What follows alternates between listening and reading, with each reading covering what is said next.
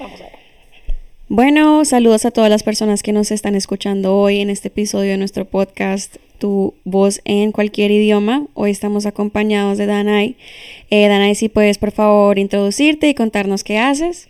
Ok, mi nombre es Danay Molina, para los que no me conozcan, soy preparadora de documentos de inmigración y taxes y también soy notaria pública en el área de Florida, específicamente en Naples. Gracias, Ay, perdón. Eh, me estabas contando que tus padres hacían inmigración desde ya hace mucho tiempo. Eh, yo tengo el concepto de que esto de los preparadores y la inmigración es algo relativamente nuevo, pensaría yo. Entonces, me sorprende escuchar que tus padres yo lo habían hecho por mucho tiempo. ¿Me quieres contar un poquito sobre eso? Ok, desde que tengo seis años eh, vivía en La Habana, frente a la Embajada de Estados Unidos de Cuba. Y mm, mis padres se dedicaban a hacer todo tipo de trámites, reclamaciones familiares, eh, la, las visas de turismo, eh, todo lo que tenía que ver, la- las personas que venían eh, por refugiados. Y bueno, nada, cuando empezaron las visas de turismo, ahí fue que de verdad eh, tuvimos bastante trabajo. Ya yo tenía que unos 17, 18 estaba en la universidad. Y ahí empecé a trabajar con ellos. Y era, de- a veces nos tocaban la puerta a las 4 de la madrugada y terminábamos de trabajar a las 11 de la noche. Wow. Mucho trabajo. Sí, Wow, so, de cool. ahí yo creo que tengo mi- mis genes de... Desde niña tienes, has crecido con, con, con ese ambiente y el tema de la inmigración, pero me estabas diciendo que antes, que tú no hacías esto, tú, eres, tú eras bailarina profesional. Fui bailarina. So, Sí. Desde los 6, 7 años empecé a bailar. Ok. Fui bailarina profesional, bailé con Tony Menéndez, bailé en Casa de Culturas, eh, bailé en hoteles, en los cabarets. So, en Cuba, porque para otras personas que nos estén viendo que sean de otros países, eh, cabaret es las personas que usan estos trajes que son muy coloridos, que se ponen las cosas grandes en la cabeza. Pero normalmente, como yo soy chiquitica, yo pesaba como unos 98 libras, era muy, muy flaca. Yo era bailarina principal, so, yo era de las que a mí me hacían las cargadas. Oh. Y entonces las altas, que son los modelos, Ujú. son las bailarinas de atrás, eran las que más bien se ponían esas cosas grandes. Entonces como el, el cubano sabe, pero bueno, el de otro país que a lo mejor ha viajado a Cuba, es como el baile de cabaret que se hace en Tropicana, que es un lugar muy conocido en La Habana. Sí, bueno, qué chévere. ¿Y entonces fuiste a la universidad para estudiar baile o No. en la universidad estudié bibliotecología y ciencia de la información. Wow. So, muchas personas no conocen esta carrera porque esta carrera empezó eh, como un año antes de yo graduarme del preuniversitario, del Sí. 12 grado. Y nada, cuando terminé el 12 grado, pues m- conocí esta carrera. Es una carrera muy amplia, tiene que ver con marketing, tiene que ver con bibliotecas, tiene que ver con museos, tiene que ver con archivos, tiene que ver con hacer páginas web, con promoción. O sea, es una carrera bien amplia que Sí, nadie se lo imagina. Sí, toma, toca muchos, muchos temas, ¿no? Sí, es amplia. Es bien amplia. Y bueno, ¿terminaste tu carrera y viniste aquí a Estados Unidos? ¿O cómo fue, cómo fue el... ¿Cómo fue la transición? ¿Cómo fue la transición? Sí. Ok, desde los 14 años mi mejor amiga se vino acá a Estados Unidos. Dice mi mamá, yo no me acuerdo, pero dice mi mamá que desde ese entonces ya yo me quería venir acá. Oh, Eh, para mí desde los 6 años yo quería venirme. Mi mamá Claro. puso reclamaciones, que si bombo, nunca nada nos llegó. Y nada, yo siempre le dije a mi mamá, el día que yo me gradúe, pues yo me voy. Y cuando me gradué, me acuerdo que me gradué un 14 de julio y un 25 estaba en Estados Unidos. El día después, no te esperaste nada, nada. No llegué ni a los 10 días de haberme graduado. Cogí mi título y dije, aquí está su título, publíquenlo, pónganlo en la pared, Sí. que yo me voy. Entonces, mi objetivo era, eh, yo trabajé con mis padres desde los 18 hasta que vine en todo este tema de migración, haciendo papeles, allá en la, en la oficina de nosotros, que todavía actualmente, hoy la tenemos todavía actual, Wow. y los clientes que son de allá de La Habana, en Cuba, los atendemos allá. Y, y no pensaba realmente hacer nada de esto cuando llegué acá. Quería seguir mi carrera de baile, de actriz, Claro. porque allá también filmaba a veces comerciales, películas. Y nada, eh, llegué acá, eh, se me complicó la vida, como dice el buen cubano. Sí, Eh, salí embarazada y decidí tener a mi hija. Y entonces, pues, empecé a estudiar masaje. Nada sí, que ver. Sí, algo, sí, la, nada Porque que ver. necesitaba algo para poder empezar porque yo llegué sola. Claro. Yo llegué a casa de una tía. Ok. Entonces, eh, mis amigas me decían, baja a Miami, porque llegué a Naples directo. Yo siempre he vivido en Naples. Y yo no quería bajar a Miami. Le cogí miedo a Miami, eh, ciudad grande, mucha gente, Sí, carro. diferente. Y yo era de La Habana, so se suponía que yo me gustara más Miami. Claro. Y no, me adecué bien ahí en, en Naples, me sentí bien, conseguí muchas amistades y nada, tuve a mi bebé, pasé el curso de masaje, me hice masajista, soy masajista, actualmente sigo con mi título de masajista, trabajé como seis años, pero en el 2015 yo decidí abrir mi propia empresa. Fue Sí. la primera empresa que tuve y abrí una agencia que se llamó Molinas Travel De viaje. de viaje, inmigración, pasaportes. Y ahí fue donde empecé realmente de nuevo con todo lo que mis padres continuaban haciendo en Cuba. Wow, qué linda historia. Me gusta porque yo siento que muchos de nosotros emprendedores damos muchas vueltas hasta que caemos donde tenemos que estar, ¿no? Entonces yo también cuento mi historia, ¿no? Yo, yo vine aquí más joven, yo vine aquí de 13 años, mi mamá, mi hermana ya vivía aquí con su esposo, después pidieron a mi mamá, me pidieron a mí porque yo era menor de edad y pasó mucho tiempo donde no me daban la visa y no me la daban y no me la daban y pues yo estuve mucho tiempo sola, eh, mi mamá viviendo acá y yo con mis hermanas en Colombia. Wow. Y me, me llevan a la embajada y me decían, no, yo me ponía a llorar, o sea, chiquitica, como de ocho años, fue un proceso bien difícil. Eh, y entre todo eso, pues, uno pasa por tantas cosas, ¿no? Yo trabajaba en pizzerías, cuidaba niños, hacía, hacía Uber, Uber Eats, porque ni, o sea, porque ni siquiera para hacer, por- para hacer Uber, creo que tienes que tener 21 años o más para recoger personas. Entonces Sí. hacíamos Uber Eats, Sí. ¿no? Ha- Hacíamos el delivery de la comida. Eh, hasta que caímos con esta idea de las traducciones y es donde tenemos que estar, ¿no? Entonces me, a mí me encanta escuchar todas esas historias porque eh, uno pasa por tantos puestos, ¿no? Y siempre siendo como decimos en Colombia, berraco y siguiendo para adelante. A mí me pasó que cuando abrí mi primera compañía, so, yo, yo alquilé un espacio, Sí. so, alquilé una oficina, eh, alquilé todos los servicios, o teléfono, el pa- pago, la tarjeta, todo. Y me separé del padre de mi hija. Ok. Entonces yo trabajaba de 8 a 4 en una escuela como tutora de español y Sí. el tutor. Y de 4 a 10 de la noche trabajaba en mi oficina. Me día. tocaba andar con mi hija chiquitica, Oh. cuando eso tenía como creo que unos dos años y medio. Y a veces me tocaba hasta poner en la habitación de al lado con un colchón en el piso para que se durmiera ahí para yo poder seguir trabajando. Sí. No pasa cosas fuertes acá. fuertes. Bueno, en esa misma línea de, de historias, cuando yo tuve a mi hija, yo tengo dos niños, una de tres y una de uno y medio. Y fue, eso fue reciente.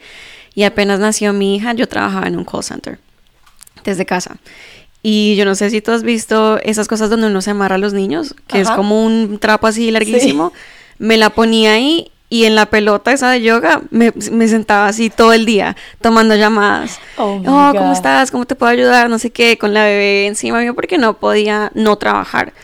Eh, y en ese entonces mi esposo también trabajaba, yo trabajaba como de 3 de la tarde hasta la medianoche. Y él tomaba el turno de la mañana. Él tomaba el turno de la mañana.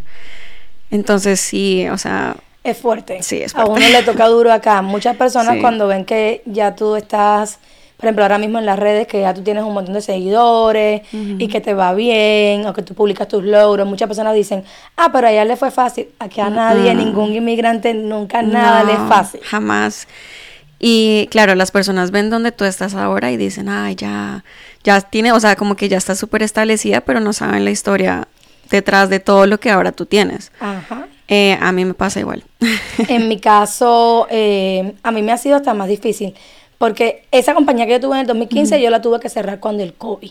sí, ok. Cuando la temporada de COVID, yo no generaba ni para pagar la renta del local. Pagaba cuando aquello, uf, muy poquito, nada que ver con los precios de ahora, como 650, Nah, 700, sí. algo así Uf. por un local que era bastante grande. Sí, en Naples. No estaba en un área muy céntrica, Sí. eh, pero eh, en aquel entonces eh, la renta era bien barata. Y cuando lo cerré, pues nada, eh, me tocó bien duro. Tuve que sacar hasta la niña del daycare porque cerraron como un mes los daycare, no sé si Sí. te acordarás. Y yo trabajaba cuando en un quiropráctico también, Ok. como, como masajista. Y me tocó estar un mes sin trabajo y sin nada. Cuando todo se restableció de nuevo, no tenía dónde buscar trabajo. Ay, claro. Y eso era horrible, se No, sintió súper mal. Eh, yo decía, ¿cómo le hago para pagar los biles? Claro. Yo sola con la niña, mis padres en Cuba, manda dinero para Cuba, la cosa en Cuba empezó a empeorar, la economía, todo. Y yo decía, Dios, y así hasta que poco a poco todo volvió a su rumbo. Sí. Y cuando, como hace dos años atrás, pues me dije, me voy a poner de lleno para esto de migración porque a mí me gusta. Y yo seguía trabajando desde casa con las de S260, que son las de reclamaciones familiares cuando ya te aprueban el caso. Sí. Y las 160, que son las visas de turismo. Porque a veces en Cuba la conexión estaba muy mala y mi mamá me mandaba la información para acá. Claro, y yo para cogía y a yo, los clientes. No, para que yo hiciera el proceso desde acá, Oh, por la internet. Y entonces yo Ah, lo hacía desde acá y los pagos también lo hacía yo desde acá. Soy ya, yo nunca dejé como tal de estar en ese ámbito tampoco. Claro. Y, y pues nada, dije, me voy a meter de lleno y entonces ya me puse a estudiar, me metí en escuelas acá, todos los cursos los pasaba online eh, y empecé a pasar entonces cursos de, de todo lo que tiene que ver con inmigración. Y actualmente todavía a diario, prácticamente, a veces mensual, a veces cada dos meses, pasamos cursos y, y trato de mantenerme bien activa porque está cambiando constantemente. Sí, exacto. Bueno, yo teniendo contactos en el mismo, en la misma área de trabajo en la que estamos, eh, sé que cambian mucho eh, las reglas y siempre hay que estar educándose, entonces es bueno, ¿no? Seguir tomando cursos y seguir educándote porque no es, digamos, eh, un, algo que aprendes como tal vez los masajes y ya tienes tu licencia y ya siempre los masajes son iguales y ya sabes cómo hacerlos, ¿no? Hay que estar constantemente educándote y reinvirtiendo en tu, en tu, en tu empresa y en tu marca. Constantemente, porque ahora mismo eh, empezaron a salir paroles de las personas de que tienen la I-220A, que es un estatus que te dan cuando tú entras al país, uno de los tantos estatus, y le empezaron a dar parol a los que no tenían corte. Y hace dos días em- eh, vimos la noticia de que ya le ha llegado también el parol a personas que tienen corte. Entonces, mm, eh, todavía no se sabe el por qué a estas personas que tienen corte les ha llegado, lo que es, pero igual es una noticia muy buena, que es muy buena para todos aquellos inmigrantes, que hay, hay muchos de 2019 que están acá y no tienen papeles todavía. Sí, Entonces tienes que estar arriba de todo lo que sale y estar constantemente instruyéndote, eh, so- ¿cómo se dice la palabra? Em, enriqueciéndote Exacto. de todo lo que está pasando con el tema de inmigración, porque constantemente sale o una ley nueva, o cambian algo, o, o pasa algo nuevo que tienes que estar con el lío de lo que es lo mismo el agido 20A, que las reunificaciones familiares, que ahora salió lo del parol familiar, Sí. o los paroles humanitarios, que es algo nuevo que salió este año en, en enero para los cubanos, en nicaragüenses y haitianos, y desde octubre para los venezolanos. sí. So, e- este año ha sido loco con el tema de migración. Han habido muchos, muchos cambios, sí. Bueno, yo te quería preguntar, porque lo que te digo, yo trabajo con muchas personas que están en este mismo ambiente de la inmigración, pero tú, por lo que veo en tu perfil, lo has hecho por ya harto tiempo y tienes un posicionamiento un poco más alto en las redes, que fue lo que pude ver. ¿Qué piensas tú que has hecho diferente para tener, ¿no? ese resultado? Porque sé que hay personas que no lo tienen. Ok, sí, yo a veces miro las redes de otros compañeros míos o compañeros que hemos estudiado juntos Sí. en las diferentes escuelas donde nos estamos capacitando y digo, pero ¿por qué él no sube si publica igual que yo a diario? Sí. Y, y es bueno, so, y muchos son hasta abogados en sus países, que yo no soy abogada en mi país. Sí. Y, y yo realmente, según lo que me han dicho mis clientes, es que eh, les gusta mi manera de explicar, me entienden y realmente me gusta hablar. No le tengo miedo, eh, lo hago siempre todo natural, nunca, na- nunca planifico nada. Sí. Yo- sale la noticia, eh, salió la actualización del parol y ahí me voy yo, me escribo unas notas, me lo aprendo así rápido y y pongo un live Sí. y, me, y o pongo en un reel Mm. y como me salga salió y así mismo lo, lo subo. Sí. So, no sé, de- yo empecé por TikTok. Sí, sí, sí. So, TikTok, yo le estaba contando ahorita, TikTok fue quien me realmente me empezó a traer muchos clientes. Gracias a TikTok yo empecé a ser conocida. Yo desde la pandemia hacía TikTok, pero por mi cuenta personal. Claro. Yo bailaba, imitaba eh, voces, canciones. Y cuando empecé con esto dije, me voy a abrir una cuenta de negocio. Y nada, empecé a abrirme la cuenta de negocio, empecé a publicar y la gente le gustó mucho, eh, le doy mucha confianza en lo que me dicen mis clientes, les transmito mucha confianza porque el 90% de mis clientes online, increíblemente, tengo clientes del país entero. Tengo clientes de Alaska, tengo clientes de Texas, de Michigan, de clientes de acá de Miami, de West Palm Beach, de Tampa, hablando del país entero, increíblemente. Y a las personas le da mucha confianza la forma en la que yo hablo, en la que yo explico, lo entienden. A veces, ahora se usa mucho lo de poner las letras abajo, que antes no se hacía. Como también poner la traducción al inglés y al español, que antes no se hacía. Claro. Entonces, yo lo estoy utilizando ahora, pero antes yo no lo hacía. Y entonces, eh, yo trataba de explicar, a pesar de, que soy cubana, muchas personas me dicen, pero tú explicas bastante bien, hablas bastante despacio. Y yo digo, no sé si será por el tiempo que ya llevo acá en el país. Claro, también. Yo cuando único hablo carretilla es cuando hablo con un cubano, que ahí sí no me vas a entender. Pero creo que eso me ayudó mucho las redes sociales. Eh, tuve una amiga que te estaba contando también, que es bailarina, em, es empresaria, y ella, yo le pregunté un día, ¿cómo haces para crecer tanto en las redes? Porque en Instagram me costaba mucho trabajo crecer. Sí. TikTok yo diría que es una plataforma que más fácil de crecer. Claro. Y más cuando haces live, posteas muchos videos. A veces los videos no te cogen tantos views, pero hay videos que se te, puff, se te disparan. Claro. Y entonces te empiezan a seguir mucha gente. Sí. Pero en Instagram es más difícil. Y entonces ella me comentó que postea todos los días. No te voy a decir lo otro que te dijo ahorita que... pero sí me dijo, postea todos los días, trata de poner dos, tres ríos al día y, y en las historias trata que siempre tener historias y algo nuevo o al menos cuenta de ti, de tu persona también para que otras personas sepan. y, y, de vez en cuando me gusta poner cosas de motivación también. Sí. Para que no siempre sea solo inmigración, inmigración o, o taxes, exacto, o paquetes vacacionales, sino también un poquito de ti. Y no sé, creo yo que eso es lo que me ha ayudado a, a que mis videos en un momento determinado se me hagan virales y, y tener muchos clientes. Ahí me escriben personas de España, de Italia, eh, personas que están en Angola, en Rusia, en Cuba mismo, Venezuela, en Colombia, increíble. Increíble.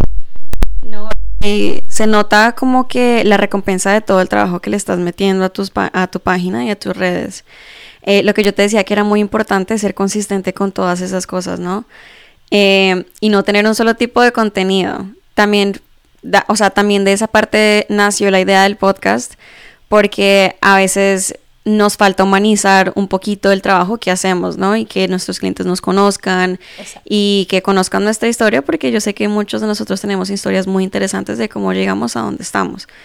Em, pero me parece muy bonito que a pesar, ¿no? De todas las curvas que has tenido que tomar, hayas podido salir como de, eh, eh, de esa posición y ahora estás ya con tu empresa establecida. Estás trabajando tú sola en todas las tienes un equipo. Yo soy la cara. Oh, ajá. yo, soy, yo soy la cara, yo soy la manager, yo soy la productora, yo soy la editora, yo soy eh, la traductora, yo lo soy eh, mi mamá. Mi mamá ya está acá. Yo me hice ah. ciudadana, lo, les puse la reunificación familiar y me los traje en diciembre del año pasado. Ay, felicitaciones, qué lindo. Después de ocho años lo logré. Ah, claro, tomó tiempo. tomó mucho tiempo, pero lo logré. Pero lo lograste, qué Y entonces, desde que mi mamá llegó, eh, yo la puse a ella como dueña de la compañía. Y yo estoy como manager y bueno, yo soy la que hace los videos, la que los edita, la que todo. y normalmente soy la que contesto las llamadas, le respondo a los clientes, pero mi mamá detrás del talón eh, me ayuda en todo. No solamente en la casa y con mi hija, tengo una niña de 7 años. Ah. Eh, sino que me ayuda, ella hace lo que es las residencias, los permisos de trabajo, las loterías de visa, eh, me ayuda también con los, eh, los permisos de trabajo, ah, me ayuda también con lo, em, el paro humanitario, eso, cuando yo estoy muy, muy busy de, de, trabajo, ella me ayuda con todo eso, pero normalmente lo que es residencia y permiso de trabajo, eso es full de ella. Yo no me hago recoger la información, organizársela y ponte a trabajar. No, y quién mejor para ayudarte que número uno tu mamá y número dos una persona que ha estado en el, en el ámbito de la inmigración por tanto tiempo. Mi mamá lleva, eh, yo tengo 33 años, no me da pena decirlo. No, no. Eh, y desde que tengo 6 años mi mamá está en este negocio. So, lo único que me tocó fue como actualizarle un poco de, la, de las... Em, de las formas que hacemos acá, que hay cositas que ella no sabía y además que son en inglés. Sí. En Cuba también había, las formas eran en inglés.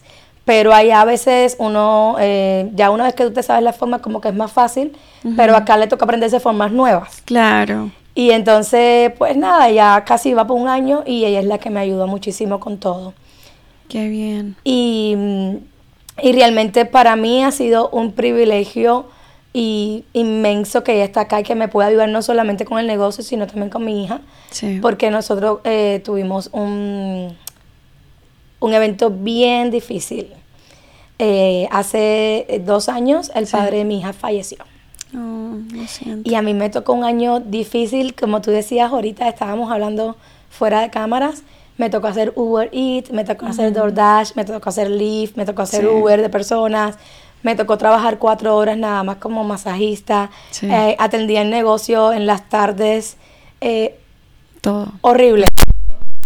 Eh, fue bien difícil y todavía hoy por hoy eh, estoy pasando por una situación todavía delicada con, con mi niña y mi persona, porque somos humanos Claro. y también tenemos derecho a derrumbarnos y, y de vez en cuando eh, uno necesita, a pesar de tener la fuerza y el apoyo de la familia, de los amigos, necesita también decir, yo soy humana, yo también puedo llorar, yo también me puedo sentir mal un día.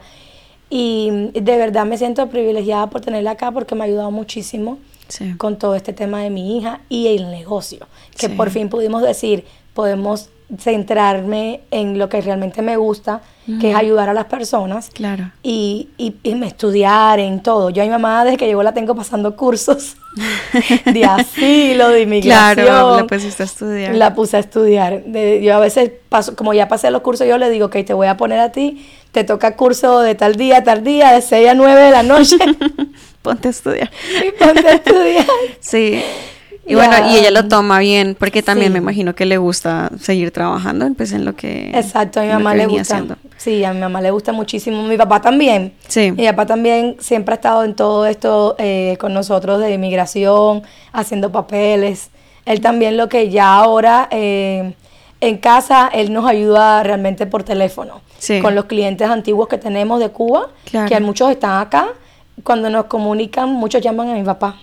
Porque no, no me claro, conocen a mí, sí. o no conocen mis redes todavía, o no tienen mi número. Claro, y confían entonces- ya en él de hace muchos años. Exacto. Sí, esos son clientes que ya... Tenemos clientes, sí, increíblemente, que- clientes que están acá, e incluso en otros países como en Italia, Wow. que se enteran de algo y quieren ayudar a su familiar que está todavía en Cuba o en otro país y siempre nos llaman primero. Qué Increíblemente. bueno, sí. Algo hicimos bien, digo yo. Eso, sí, eso te iba a decir, da mucho que hablar del trabajo de ustedes, eh, o sea, la lealtad de un cliente es súper importante y, y un muy bonito halago.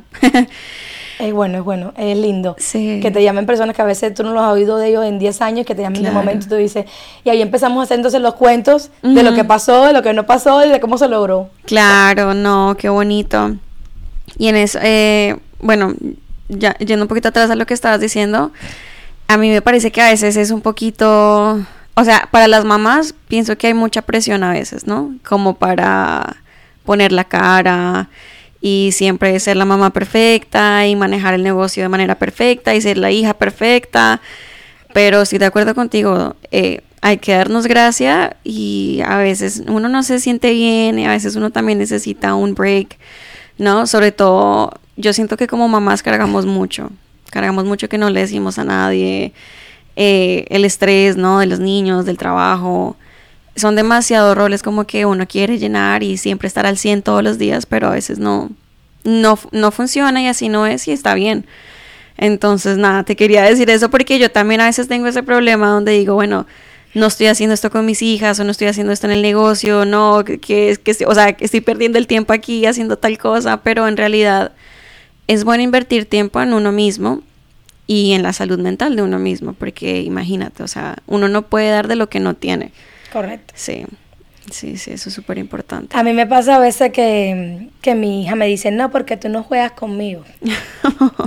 Cuando empezó lo del parol, Ajá. eso fue de locos. Claro.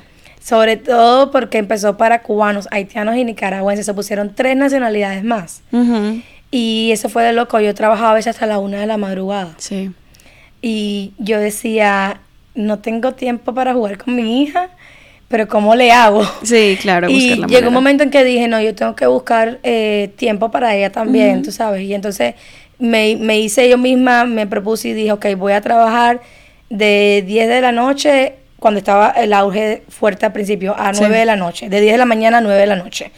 Y, y, los fines de semana, sábado y domingo, no voy a trabajar, solo van a ser para ellas. Sí. Y eso fue lo que hice. Ya actualmente nada más trabajo de 10 a 6, de lunes a viernes. Los sábados tiene que ser casos muy particulares que tenga, porque ese espacio es para ella. Y en la tarde trato de, aunque sea poder hacer o una tarea con ella o hacer algo.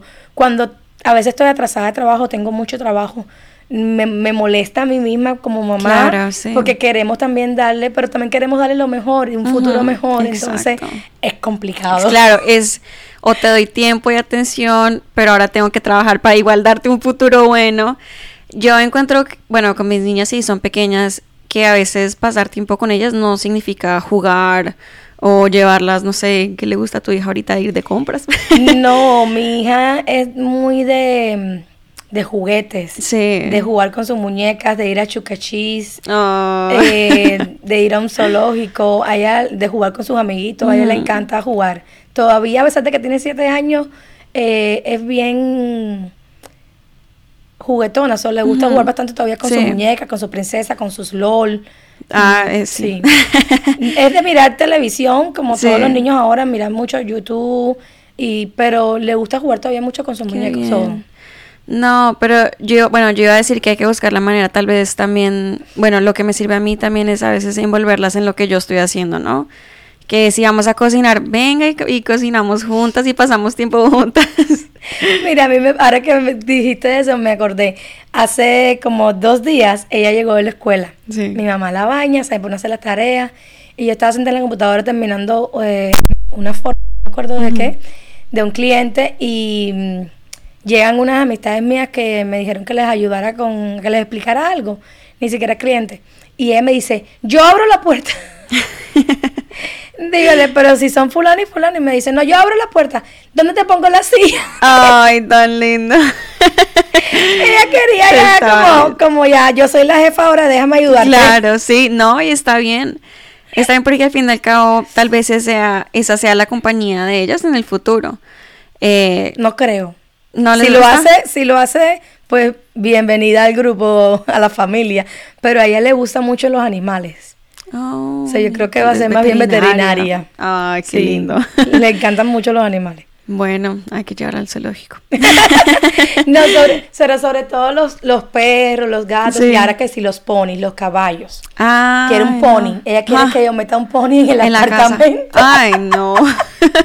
ya le dije que tenemos que comprar una casa. Hoy hice un video súper cómico de camino a la escuela, lo tienes que ver con ella.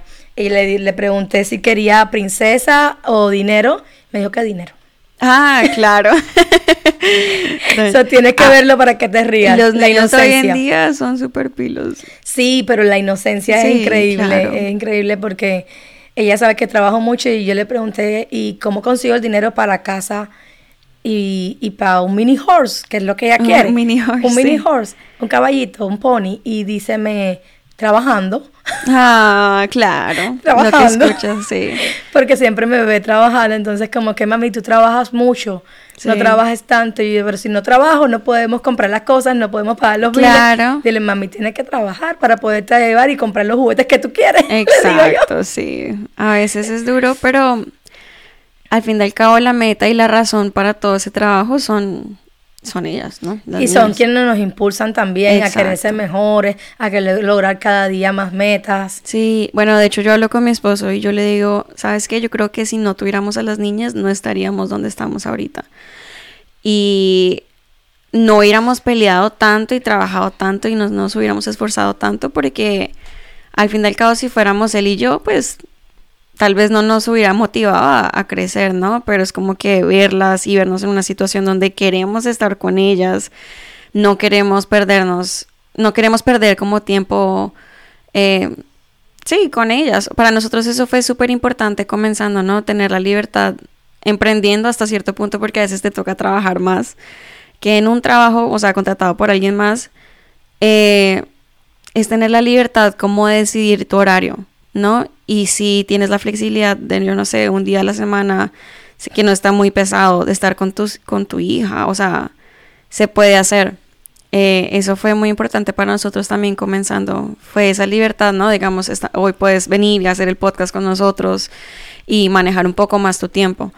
Exacto. Yo creo que lo bueno de, de tener una carrera independiente, de ser eh, tu propia dueña y tener tu propio negocio, eso es lo que te da. Te da la libertad de poder elegir, si quiero trabajar, hoy voy a trabajar hasta la una de la madrugada si tengo que hacerlo, Exacto. pero mañana si quiero, pues le voy a dedicar el día entero a mi hija y me la voy a llevar, aunque sea a comerse eh, una pizza, un hot dog, al parque eso es lo bueno que tiene este negocio cuando eh, trabaja para ti, cualquier tipo de negocio, ya sea lo que ustedes hacen, las traducciones, o, inmigración, o sea una agencia de viaje, o sea el que baña a los perritos. Eso es lo que te da este tipo de negocio cuando trabajas para uno y eso es lo bueno, que ves frutos y a la misma vez dedicas tiempo a la familia. Que para mí la familia es muy importante. Yo diría que después de mi familia es que viene entonces trabajo y todo lo demás, pero primero siempre está mi familia. Sí, yo estoy de acuerdo, 100% sí. Al fin y al cabo son esas personas que están ahí contigo en las buenas y en las malas, tus papás. Eh, yo pienso que más que el dinero, ¿no? Que es chévere también uno poder ganar, obviamente. Eh, no sacrificar tanto el tiempo en familia porque yo pienso que se va muy rápido, ¿no?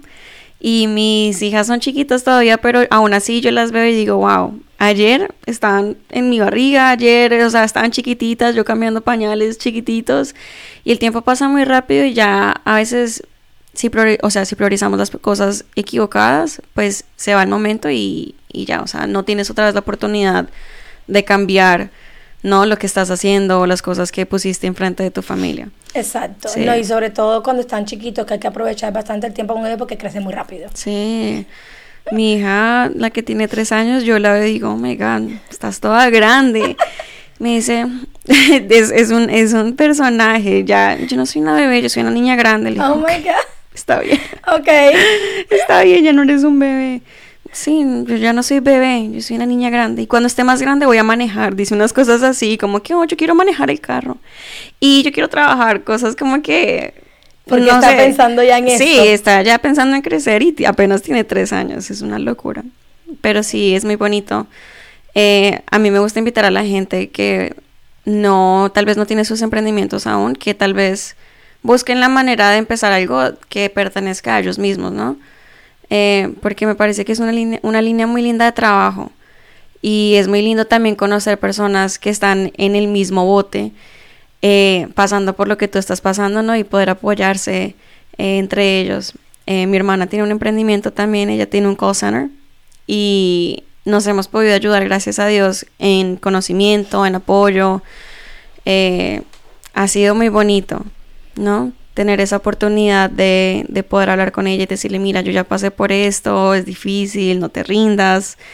Eh, sigue dándole, sigue poniendo cosas en Instagram, aunque nadie te dé like, aunque pienses que nadie lo está viendo, es un esfuerzo que al final sí va a valer la pena. Claro que sí. Sí. Yo, solo, yo estaba diciendo lo que me dijiste que lo viste cuando venía en camino. Eh, so que hoy tenía eh, una entrevista que estaba bien contenta. Sí. Porque iba a hablar eh, por primera vez de mi vida y de mi emprendimiento profesional. Sí.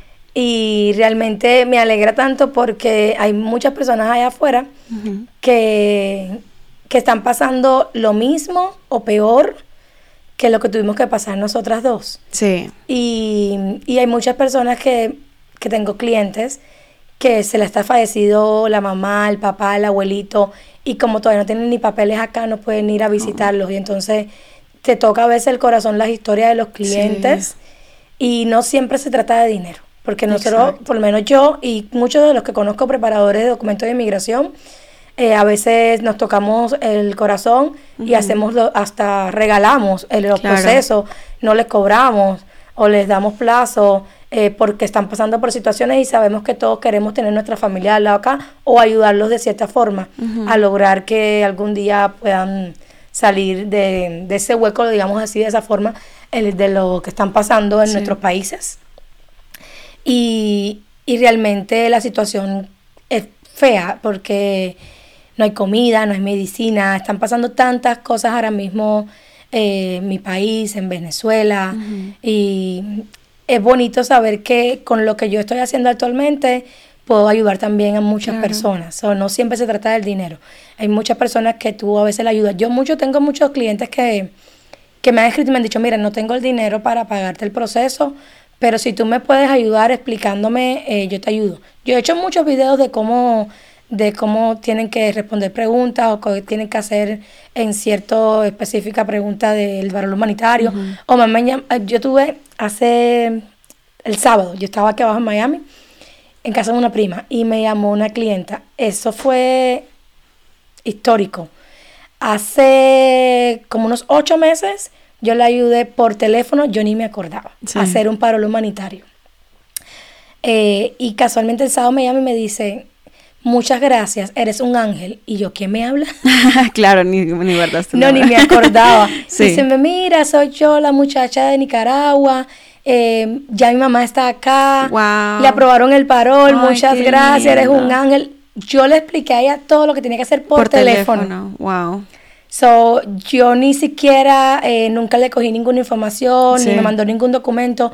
Yo simplemente le expliqué, ella hizo paso por paso lo que yo le dije y hoy por hoy su mamá le dieron el parol. so, eso es algo que, que a uno le emociona, le gratifica. Claro. Que, que eres humana también, ¿sabes? Entonces, eso es bien bonito porque aunque no lo hice yo, me da alegría igual porque yo aporté un granito. un granito de arena, no, es muy bonito.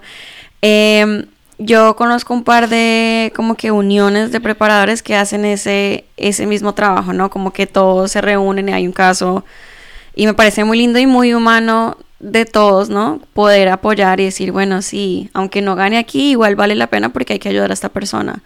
Sobre todo por la necesidad que se vive y, o sea, no es como comprar un carro, comprar una casa esa es tu familia, es tu bienestar, es, la manera en la que estás viviendo, lo que estás pasando, tal vez solo en el país. Y saber que pueden aportar un granito de arena entre todos para ayudar a las personas que lo necesitan es muy, muy bonito. Sí, yo no sé si tú sabes, pero yo estoy en dos grupos de WhatsApp.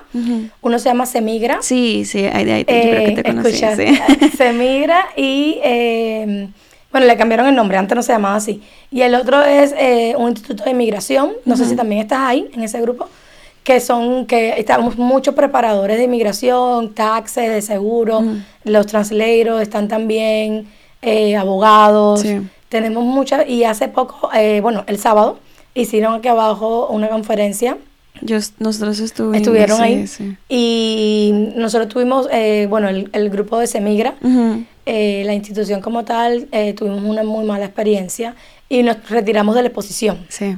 Y, pero igual fue lindo, porque a pesar de los contrabajos, del dinero que se perdió, de lo que prometieron que no hicieron, nos conocimos muchos, vinieron personas del país entero, se puede decir, Houston, de de New York, vinieron personas de Orlando, había personas aquí en Miami, yo, estaba, yo de Naples que bajé. So, había personas de diferentes lugares que nos conocíamos como tú y yo, solamente por texto. sí, sí. Por texto y por correo electrónico, cuando nos ayudamos con los servicios. Y nos conocimos en persona, entonces fue bonito. Claro. Fue bonito que, que te conozcas en persona, que, que hables un poquito más de otras cosas. Yo hice un video súper cómico, no sé si lo viste, del tamal. Ay, yo creo que no. Un tamal, pero un tamal venezolano. Ahora se me olvidó cómo se llama. Ayaca, creo que es. Ayaca, sí. Ayaca. Y nosotros le decimos tamal. Sí. Y, y eso estuvo bien chévere porque compartimos eh, otras culturas. Claro. Y los, los, nombres en cada, en cada país para, para las mismas cosas son diferentes a veces. Entonces fue cómico porque decía, ¿cómo se dice? ayaca, sí. que si la haya, que si la ayaca, que... Ay, eso fue... Y ahora que a veces las cosas tienen... Tienen como que el mismo nombre, pero son diferentes cosas, ¿no? Entonces yo no sé si una ayaca es igual a un tamal de Colombia. No, ¿Quién ni idea sabe? tampoco. Pero, pero la envoltura y la forma es igual que un tamal cubano, so, es amarillito, se hace con maíz y lo único que lo le echan, bueno, ese tenía como carne adentro. el, al tamal cubano, yo no soy que comer tamal, yo soy una cubana un poco rara. Sí, no. Yo no tomo tamal, yo no tomo café, pero bueno. Em, también yo creo que los cubanos también lo hacen así relleno, pero lo que me lo que me asombró fue de la forma que estaba envuelto Y, y el nombre, que no tenía nada que ver que con... con tamal Exacto, nada, sí. con tamal. Entonces, eso fue bien bonito porque vi- vimos otras partes de, de nuestros colegas Claro, que que, usualmente que no, conoces, que no sabes. Sí, eso fue muy bonito también para mí en el evento, eh, fuera de lo que ya creo que todos estamos de acuerdo que perdimos y que no fue lo que esperábamos, fue conocer a muchos clientes míos en persona. Yo siento que, bueno, ahora que se trabaja la mayoría de las cosas virtuales y no hay una oficina y no hay como ese contacto humano que a veces sí se necesita, o sea, eso fue para mí, me llenó un montón y yo dije, bueno, aunque no me llegue ningún cliente nuevo, nada, pude conocer a muchas personas que con las que había trabajado eh, virtual. Y entonces yo iba y me presentaba y decía, ay, mira, yo hago las traducciones. Y me dice, Sara, y yo sí, ¿con quién? ¿Cuál- ¿Cómo te llamas? "Eh, no, que fulanita, oh my God, llevamos trabajando un montón de tiempo juntos y yo ni sabía cómo tú te veías. Eh, pero fue muy bonito. Yo vi por ahí que se reunieron, estaban haciendo que karaoke, un montón de cosas súper Pero nosotros divertidas. nos fuimos a un restaurante a Sí. almorzar todos después de la conferencia. Sí. Yo por poco no llego, porque Ah. yo tenía un cliente en la mañana que me quedó mal. eh, todavía no sé qué le pasó. Sí, Y entonces vine como ya retrasada y...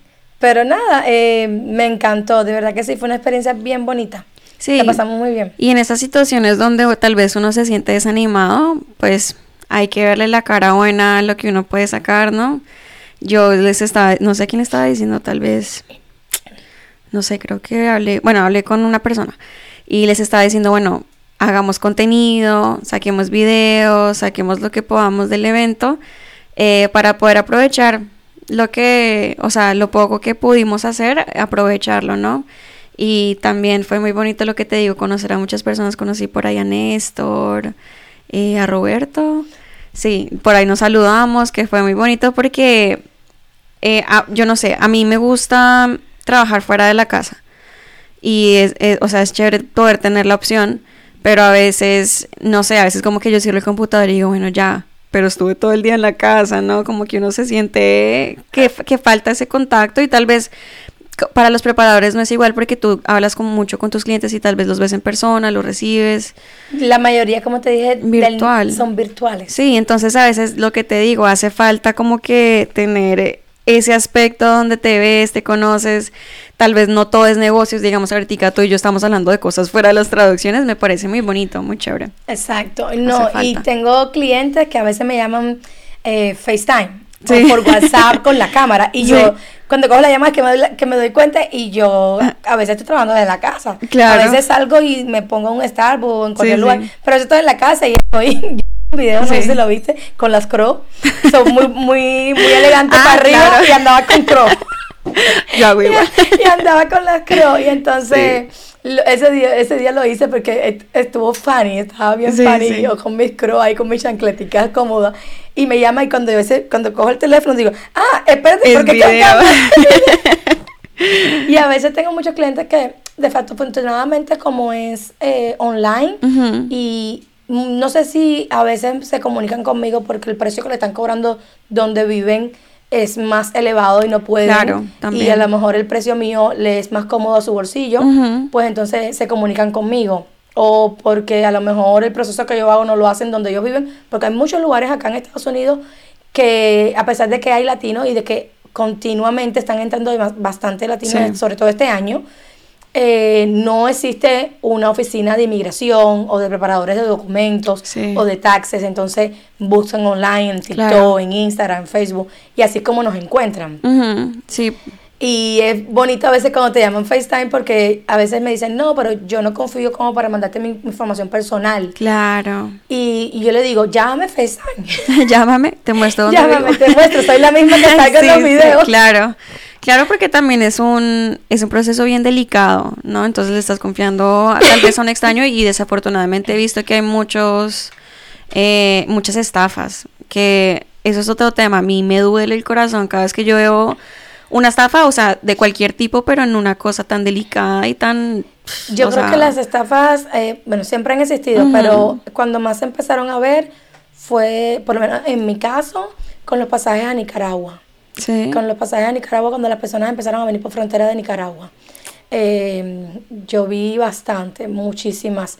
eh, hubo personas eh, muy malas que se, que se, so, se siempre esperan a que haya este tipo de, de procesos que o de no solamente procesos, sino de oportunidades para los latinos que van a emigrar y se aprovechan. Y es triste porque a veces no son ni 100 ni 200. Esos pasajes llegaron a costar hasta 5 mil dólares. No, qué horror. Y a veces no era una sola persona. Claro, puede ser familia. y en segundo fue con esto del parol.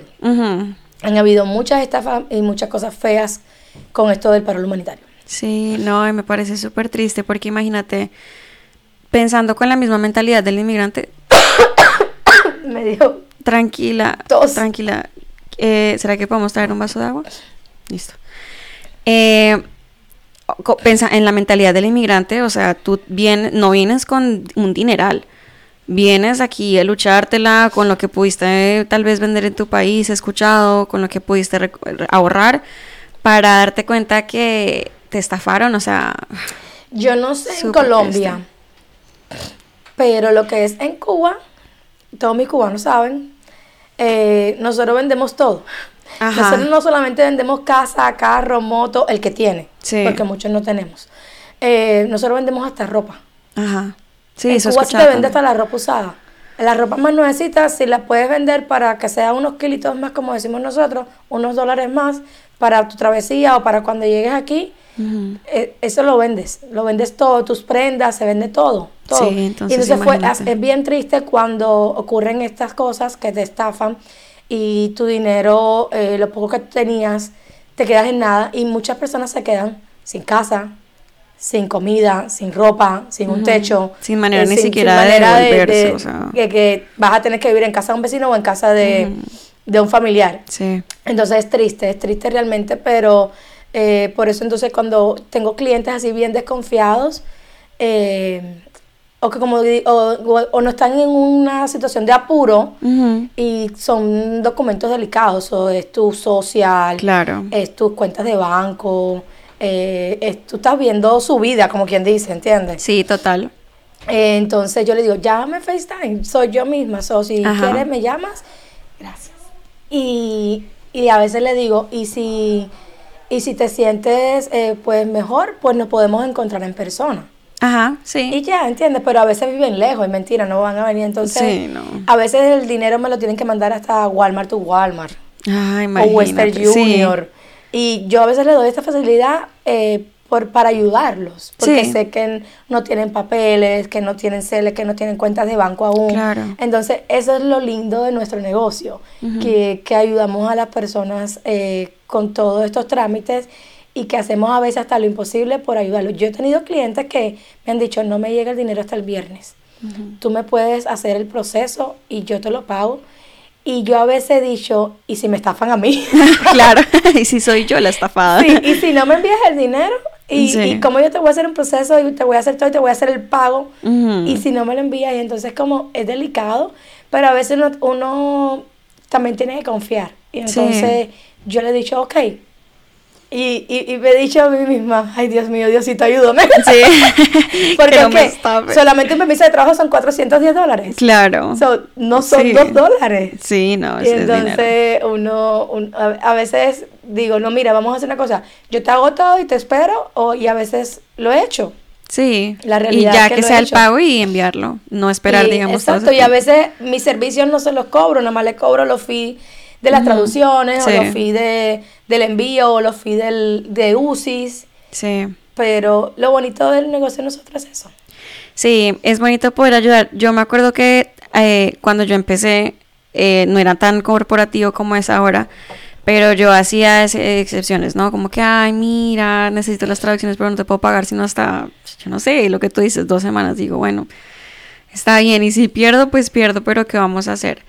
Eh, a veces uno perdiendo gana clientes y, gana amigos también. Ah, sí. Pero a veces también me ha pasado que hemos perdido, ¿no? Y que hemos hecho las traducciones. Y yo no sé por qué, pero siempre es cuando son muchas páginas que la, la gente a veces dice, ay, no, tengo una urgencia con esto, imagínate, no me puedo esperar más. Ok, está bien, lo hacemos, lo enviamos. No, ya no las necesito porque ya cancelaron el caso, no sé qué, o ya no quieren seguir y uno dice como que... Ah, y es trabajo, tomar, la pérdida. Ajá. es increíble, pero... Los recursos, sí. Pero a veces, exacto, pero a veces vale la pena. Son, como todo negocio tenemos nuestras bajas y nuestras Ajá, altas. Exacto. Y bueno, yo pienso que solamente por las experiencias malas, y digamos en esos casos, no vamos a decir, bueno, pues ahora ya no le voy a ayudar a nadie y ahora todo el mundo págueme de frente. Y no, o sea, tiene una que, o sea, sí, tomar, digamos, la, la, pérdida, entre comillas, aprender de la situación, pero igual no como que endurecer tanto el corazón y seguir dando, pues, lo que, o sea, lo más, lo, lo más de uno. Sí. sí yo siempre digo, yo eh, soy como el dicho de, haz bien y no mires a quién. Ajá. Porque al final... Eh, uno se reconforta increíblemente. Yo tengo semanas buenas y tengo semanas malas. Tengo semanas que yo digo, no me va a dar ni para la renta de este mes. Claro. y tengo semanas que digo, gracias Diosito. Porque, gracias Diosito porque mm, eh, él, sabe, él sabe lo que uno se esfuerza y el sacrificio que uno tiene que hacer eh, en este negocio y en cualquiera. Y entonces es bueno. Entonces yo soy de ese dicho, haz bien y no mires aquí. Ahora nosotros tenemos, eh, bueno, una de las que está en el grupo con nosotros, ella tiene una asociación, por decirlo así, para ayudar a, a, a, los inmigrantes que están con, que no tienen patrocinadores para lo de para el humanitario. Y estábamos hablando el sábado en el restaurante que si yo me quería unir a la causa, a buscar patrocinadores. Y yo le dije, sí, claro que sí, todo lo que pueda hacer para ayudar. Le dije, mándame la información y sí, claro que sí. Porque hay muchas personas que quisieran igual y que tienen situaciones tristes. Sí. Son, eh, son historias bien tristes. Claro. Eh, situaciones que tú dices, yo quiero ayudarlo. Entonces, me pareció que esa labor que está haciendo ella es bien bonita. Claro, ayudar. Y yo le dije, pues mándame la información y yo lo publico en mis redes. Porque también hoy en día estamos viendo con, con las redes que muchas personas eh, no te quieren ayudar porque piensan que le estás dando promoción a su negocio y si se trata del mismo tipo de negocio, es como que si yo te doy promoción a lo que tú estás haciendo, pues mis clientes se van a ir contigo. Claro, no, eso no funciona así. Y realmente no funciona así, no soy de las personas que piensan que porque yo a lo mejor un día eh, reposté algo que tú pusiste, mi cliente se va a ir contigo. no, lo pienso así. Entonces me gusta mucho ayudar a, a mis amistades. Tengo muchas amigas eh, colombianas, venezolanas, cubanas, que tienen negocios propios, emprendimientos actualmente de diferentes cosas. Y sin que ellas me lo pidan, yo a veces les reposteo lo, su negocio. Sí, claro. Eso es bonito porque entre emprendedores nos ayudamos y me gusta también, digamos, en esas uniones que hay de preparadores en específico. Eh, que no hay ese sentido de competencia, ¿no? Como que, ay, tú no te metas en mi negocio. No, sí lo hay. ¿Sí? Sí, sí, sí lo hay. sí lo hay, vamos a la cosa picante. Sí lo hay y mucho. Lo que no todos somos iguales. Sí lo hay mucho y cada cual tiene un precio diferente eh, y, lo hay bastante. Lo que pasa es que eso va en la persona. Eso va en la persona, eso va a lo mejor en la crianza que tuviste, eso va en, en ti como si tú te sientes segura de lo que tú le puedes brindar al cliente, de tu capacidad mental eh, para esforzarte, para estar continuamente estudiando y, y, conociendo el tema que vas a hablar o que vas a explicarle a tu cliente por lo menos en mi caso, eh, yo soy una persona que soy muy segura de lo que, de lo que soy, de lo que puedo ofrecer, de, de mi capacidad para ayudar a otras personas y no me preocupa. Pero hay muchas personas que sí, hay muchas personas que, están en el mismo ámbito y me pasó a mí. Cuando comencé en el 2015, eh, cuando yo hice mi compañía, yo le pagué a una persona 300 dólares para que me hiciera la compañía. Sí. Me viraron los papeles para atrás cinco veces mal terminé terminando la compañía yo y así fue como aprendí, a ser compañera. Ah, claro. Eh, me pasó en ese entonces, me pasó en ese entonces que nadie me dio la luz para saber ah, cómo conseguía para vender pasajes, eh, charters, compañías de charters, eh, cómo tenía que hacer, que dónde conseguía, conseguía la licencia de travel. Sí. Eh, me pasó muchísimo y te estoy hablando del 2015. Wow. Entonces, hay personas que llevan muchos años en este ámbito, eh, no son buenas con las redes sociales, eh, llevan más de 20 años, tienen muchos clientes y sin embargo no te dan la luz. No te dicen, mira, eh, puedes ir a este lugar, que aquí en este lugar te van a ayudar, o puedes prepararte aquí, o métete a tal website, que ahí vas a ver la información. Hay muchas personas que no te dan la luz. Entonces, si quiero mencionar a alguien eh, que es muy especial para mí, porque cuando yo empecé en todo esto de taxes, inmigración y todo eso, que ya me puse de lleno a lo que me gusta, a mi negocio, y dije, esto es lo mío, esto es lo que yo tengo que hacer, eh, fue la única persona que me dijo, tienes que prepararte, y aquí en esta escuela me buscó, eso te lo juro, casi nadie lo hace. Todo el mundo te dice, no, eh, yo te voy a mandar la información. Ay, nunca te la mandan. Exacto. Ella fue la única que yo le dije, ay, ¿tú crees que tú me puedas brindar la información? Se llama Gaby. Eh, ella es la persona que me ayudó muchísimo con los taxes cuando yo tengo cualquier duda. Yo le pregunto eh, cualquier em, cualquier tipo de duda que tenga inmigración de lo que sea, a pesar de que nosotros en el grupo nos ayudamos claro. continuamente, lo mismo para los que están empezando ahora que los que ya tenemos un tiempito, ella me, me dijo, busca esta escuela, me la busco en Facebook al momento. Ah, claro. Me dijo, esta escuela es de inmigración, eh, búscala y ahí te puedes hacer los cursos que tú quieras. Sí. Son caros. Sí, pero es una eh, inversión. Es una inversión, exacto. Pero eh, te dan tus títulos, tus certificaciones, te explican y te lo juro que no me había pasado en nueve años que llevo en este país. Claro, bueno, hay gente que es muy celosa eh, yo no me siento, digamos, entre comillas, amenazada cuando la gente también me pregunta. Hay un montón de personas que me dicen, oh, ¿y cómo me vuelvo traductor? ¿Y cómo le hago? Yo estoy segura de mi trabajo, estoy segura de cómo mi compañía está estructurada, de, en la posición, de la posición que tenemos. Entonces, nada, yo les envío el link, mira, métete acá, así es como haces, buena suerte. Yo soy igual, una de las compañeras de nosotros actualmente en el grupo, Yané, ella me escribió un día, creo que por Instagram. Sí. Ay, mira, yo quiero empezar en esto de inmigración, me gusta mucho, eh, pero no sé dónde estudiar, no sé qué hacer. Y ella no me va a dejar mentir si ve el podcast. Eh, yo le dije, métete aquí, ve aquí. Y hoy por hoy, a veces yo pregunto de algo del grupo y ella es la que me responde. Ah, mira, salió. le interesa el tema, la estudiante superior, el maestro. Claro. No, genial. Sí, entonces yo no creo en eso, pero sí hay muchas personas, eh, y, no creo que sea solamente en el negocio de preparadores de documentos ni de traducciones, sino yo creo que en todos los negocios en sí, esta cosa de que si tú le, me das promoción a mí, yo voy a cogerte el cliente. Yo digo, eh, si somos profesionales, claro.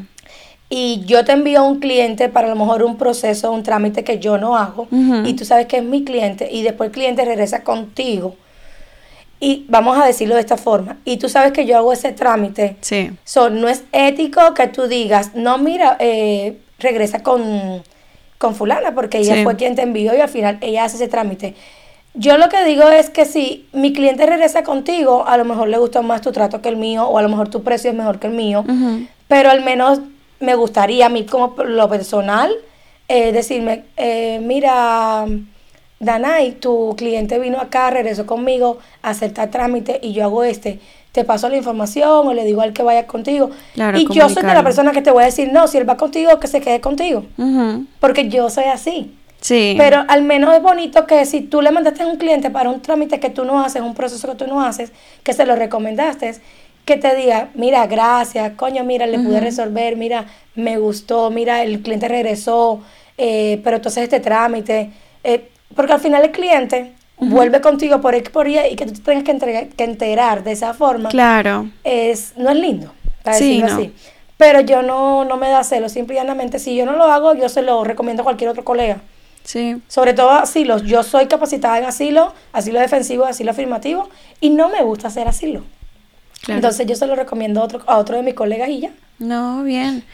Eh, trata mucho con ética, ¿no? La ética de la persona y a mí también me hacían el comentario de como que alguien me dijo, oh, es que como tú trabajas con tantos preparadores y yo también estoy estudiando inmigración, no me gustaría que te robaras mis clientes o la información de mis clientes. Y digo, o sea, no, eso, eso en qué me beneficia a mí, eso no tiene ni sentido. Imagínate, es como que trabajo con un montón de personas que hacen lo mismo. No, primero que todo, éticamente está malísimo. O sea, yo no le voy a, yo no voy a compartir información de absolutamente nadie, con nadie, pero, o sea, piensa un poquito, eso tampoco me serviría a mí porque me dañaría a mí misma. Mira, yo, yo traduzco eh, mis, los documentos de mis clientes con ustedes y tengo otra persona del grupo mm. también que también con ella lo hago. Y cuando alguien a mí, los mismos colegas nosotros preparadores, me preguntan, oye, necesito traducir, yo les mando el tuyo, el de la otra, el de todas. Sí, exacto. Eh, Mira a ver quién te puede resolver, porque a veces rápido, a veces de tiempo, a veces de dinero. De precio, ajá. Y a veces de precio porque el cliente no tiene a lo mejor lo que tú cobras o lo Sí. que cobra la otra. Entonces, yo se lo mando. Claro. ¿Qué me dificulta eso a mí? ¿En, en qué me, ¿En qué me va a Sí. afectar? Al contrario, nos estamos ayudando todos. Exacto, y cuando entre todos nos ayudamos, créeme que todo fluye mejor. Sí, yo también pienso lo mismo. Y entonces yo le decía a ese señor, no, no te preocupes, yo trabajo con muchos preparadores, comparto mucha información de otras personas, pero en realidad eh, no están en mi en mis planes, ni en mi ética, ni en mi carácter, hacer algo que te dañaría a ti tu trabajo o me dañaría a mí como persona y como mi- a mi compañía. Al contrario, es tener esa mentalidad de si yo no sé algo, te lo paso a ti, si... O lo preguntas. O lo preguntas y sin celos ni nada, o sea, nos ayudamos entre nosotros. Tú sabes que yo creo que es bien bonito cuando, eh, cuando sobre todo cuando uno está empezando en este negocio, eh, que se está eh, adentrando a un negocio por primera vez, que estás con miedos, Sí. que estás diciendo me voy de mi negocio full time por W2 Sí. y me voy a trabajar sola y, y me va a dar para los biles y no sé qué, y que encuentres personas que, que sepan que te pueden ayudar y que sepan ya y que te digan yo te voy a dar la mano Sí, eso es yo te voy a ayudar. Yo, yo quiero que tú también trabajes para ti, que tú también Claro. emprendas. Ajá. Entonces, es bonito cuando te encuentras personas así. Por eso me, te digo que me gustó tanto el encuentro del sábado, porque eh, pudimos decir, ok, ah, tú eres fulana, ah, mira, tú siempre me ayudas, tú siempre me Sí. respondes. O a veces nos decimos, te voy a explicar por el privado. Y me escriben y como todavía no te conozco, no sé quién eres, me dice, Sí. yo soy fulana, es la que te escribió, ah, Sí. sí, ¿cómo estás? Entonces, es bien bonito Claro. cuando nos ayudamos. Sí. Y eso es lo bueno de, yo digo de los preparadores porque es donde más unión realmente he visto, a pesar de que hay celos y hay muchas diferencias de, de- en cuanto a precio eh, de los servicios, nos ayudamos bastante. Yo diría que Claro. No, y es que todos están, lo que yo te decía, en el, en el mismo bote. Todos han pasado por un caso que dicen como que, ¿y aquí qué hago, no? Y sabiendo cómo se siente estar en esa posición de tal vez no saber algo, no estar seguro, tener, tenerse el uno al otro para apoyarse, en, sobre todo en, en- en- con los preparadores y con el tema de inmigración, que es muy delicado y muy eh, particular dependiendo de cada caso, ¿no? Exacto, porque cada Sí, caso es diferente, ningún caso es igual. Sí, no es, no es Y una. tú puedes tener el mismo estatus. Sí, exacto. Puedes tener el mismo estatus y ningún caso es igual. Y lo bueno que tenemos también en el grupo es que tenemos abogados. Sí. So, tenemos abogados que nos ayudan muchísimo, increíblemente. A veces yo me pongo muy molesta, eh, la verdad, y no soy solo yo, yo creo que el 90% de los preparadores, cuando un abogado sale en redes diciendo, Sí. busquen un abogado, no busquen un preparador de documentos. Ajá. Sí, eso mucho Porque. Como mismo un preparador de documentos se puede equivocar y hay muchos, eh, desgraciadamente, que no están preparados y están haciendo cosas que no saben por buscarse tres dólares porque es la realidad. Eh, también los sabemos muy preparados, que nos reunimos, que pasamos Claro. cursos, que nos instruimos a diariamente, que tratamos de, de ver abogados que estén reconocidos y seguirlos y apoyarnos en ellos para poder trabajar con nuestros clientes. Sí. Hay, eh, es, es bien feo que un abogado que le hemos visto está impartiendo cursos donde nosotros damos cursos, Ajá. vaya y diga, no busque un preparador, hágalo con un abogado. Claro. Tenemos casos de abogados que se han equivocado. Mm, Claro, Somos todos todos, somos humanos, Ajá. exacto. Entonces, eh, yo nunca en un video mío digo, no, mira, yo, eh, no busques un preparador. Lógico, no voy a decir eso. Pero cuando he tenido clientes de tú a tú, yo le he dicho, si no sé hacerlo o veo que es un caso muy difícil, le digo, mira, yo no te puedo ayudar en este caso. Yo estoy bien preparada, me siento preparada para hacerlo, pero yo te aconsejo que busques un abogado, Sí. porque nosotros no podemos dar consejos legales. Claro. ¿Entiendes? Entonces, no te puedo dar una opinión. Sí. Entonces, busca un abogado y a- aconsejate, prepárate, eh, busca esa información y pues si puedes, pues lo pagas a plazos, no sé, Sí. ¿entiendes? O te esperas. Pero, eh, pero veo muy mal que un abogado nos quiera tirar a nosotros que eh, todo el trabajo para nosotros los que estamos preparados realmente, lo que nos estamos que, que hacemos la inversión en cada día superarnos y darle la mejor a nuestros clientes, que te digan, no busques un preparador. Sí, no, es La diferencia de precio, Ajá. realmente, es la realidad. Claro. Ellos cobran 8 mil, nosotros cobramos 500. Sí. ¿Entiendes? Pero eso no está en abogado preparador, porque hay cosas que nosotros no podemos hacer y ellos sí, pero está en apoyarnos. Sí, nosotros los preparadores en, en Nueva York, en Houston, en otros lugares, tenemos como un poquito más de rango que acá en Florida. Sí. Pero, pero es lindo cuando tú tienes un cliente que dice, hiciste lo que el abogado mío que le pagué ya 8 mil dólares no había podido lograr. Claro. Yo tuve un caso hace poco de Sí. una reclamación, de una reunificación familiar de madre a hija del 2015. Llevaba pagándole al abogado desde el 2015. No te sé explicar Wow. cuánto dinero. Ay, yo no. perdí la cuenta. Sí.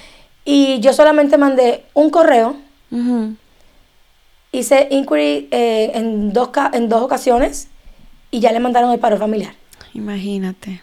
So, yo logré con solamente tres transacciones, eh, tres, tres transacciones, no, tres procesos, Sí. 100 dólares le cobré. Te Sí. estoy diciendo la, la cruda realidad.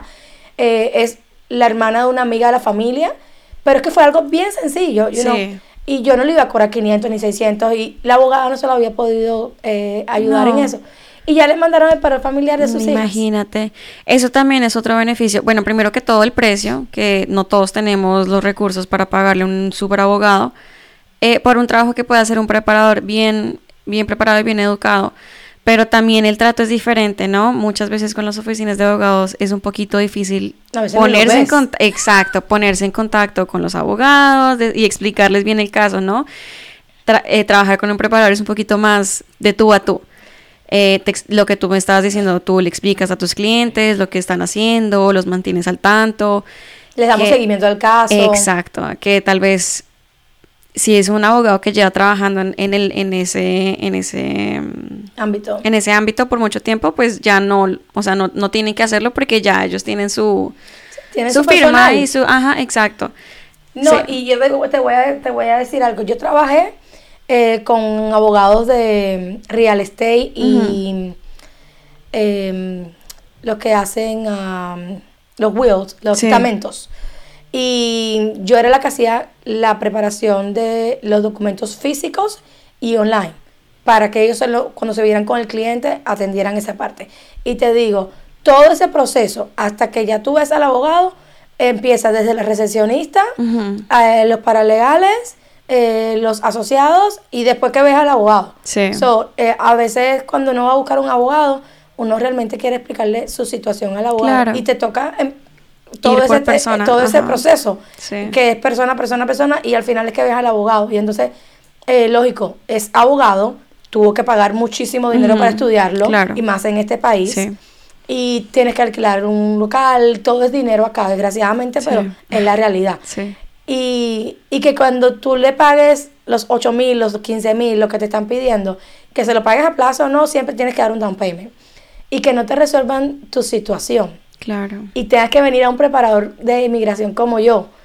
Y que yo te lo resuelva en menos de un mes. Sí. Es como que perdí mi dinero. Ajá. que hice. Y por tanto tiempo, o sea, esperar. Entonces, de- de- ¿qué me estaba haciendo? Entonces, Sí.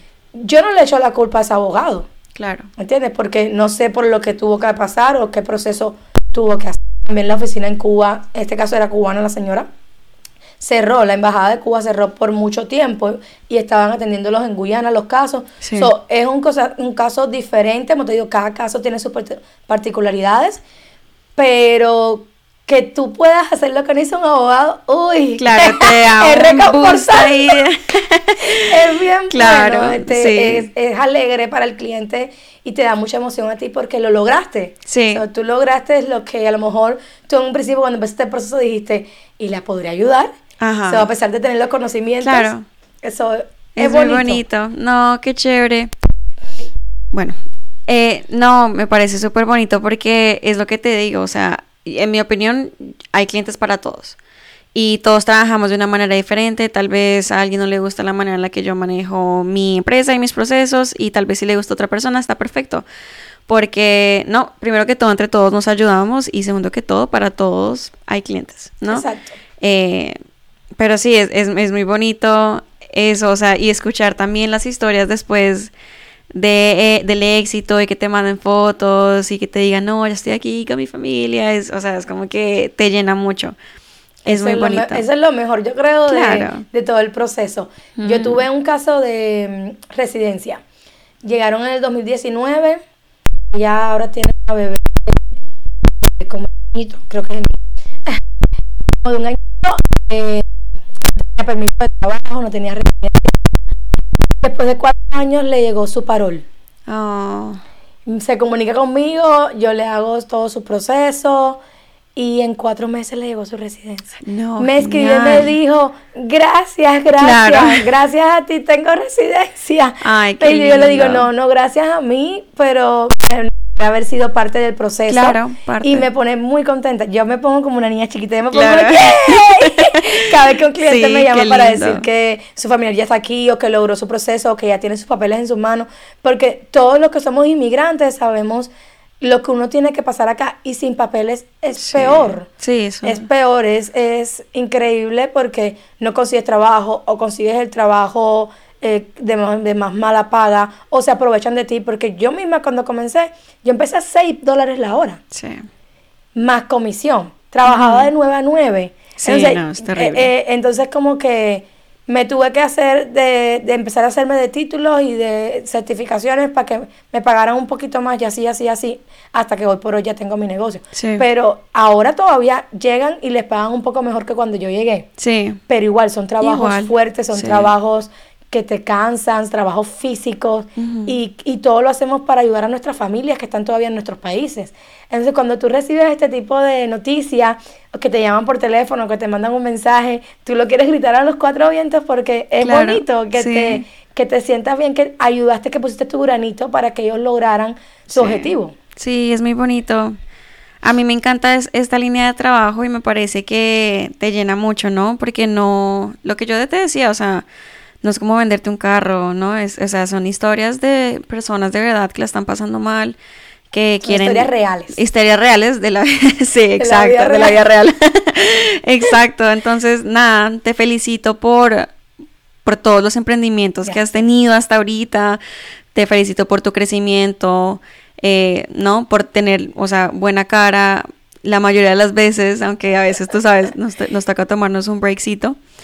Eh, y no, muchas gracias por acompañarnos hoy en el podcast. Eh, antes de que nos vayamos, quisiera preguntarte dónde nuestros, es- eh, nuestra audiencia te puede encontrar. En Instagram, en Facebook. Ok, gracias primeramente a ustedes por darme la oportunidad. Claro que sí. Eh, me encantó cuando me, me escribieron, ay, no me la creía, cuando me llamaron. Eh, pues muchas gracias a ustedes también. Muy, muy bonito también el trabajo que hacen y muy bueno. Eh, mis clientes están muy, sati- muy satisfechos. Eh, so, no he tenido problemas ninguno, so, eso es muy bueno para ti. So, para ustedes como institución, como negocio propio, so, muchas gracias también. Y eh, pues todos los que me quieran, eh, los que se quieran comunicar conmigo, yo estoy en el área de Naples, Florida. Eh, recuerden que yo hago no solamente trámites migratorios, sino también hago taxes personales y también soy notaria pública. Y además trabajo el 90% online en las redes de Instagram. Me pueden encontrar como Molinas Immigration Taxes. En Facebook me encuentran como Molinas Immigration y en TikTok me encuentran también como Molinas Immigration. Y eh, también me pueden eh, escribir, ahí van a ver en el Instagram sobre todo, que es donde más ahora estoy. Estoy tratando de crecer mi página de Instagram. Tengo un link, que el link los lleva directamente a mi WhatsApp o a la página del website. So, ahí me pueden comunicar conmigo y cualquier pregunta me pueden escribir. Perfecto, muchas gracias y gracias a todos por escucharnos en este episodio. Me encantó hablar contigo y nada, Igual. gracias. Gracias a ti. Bye. Bye. Súper.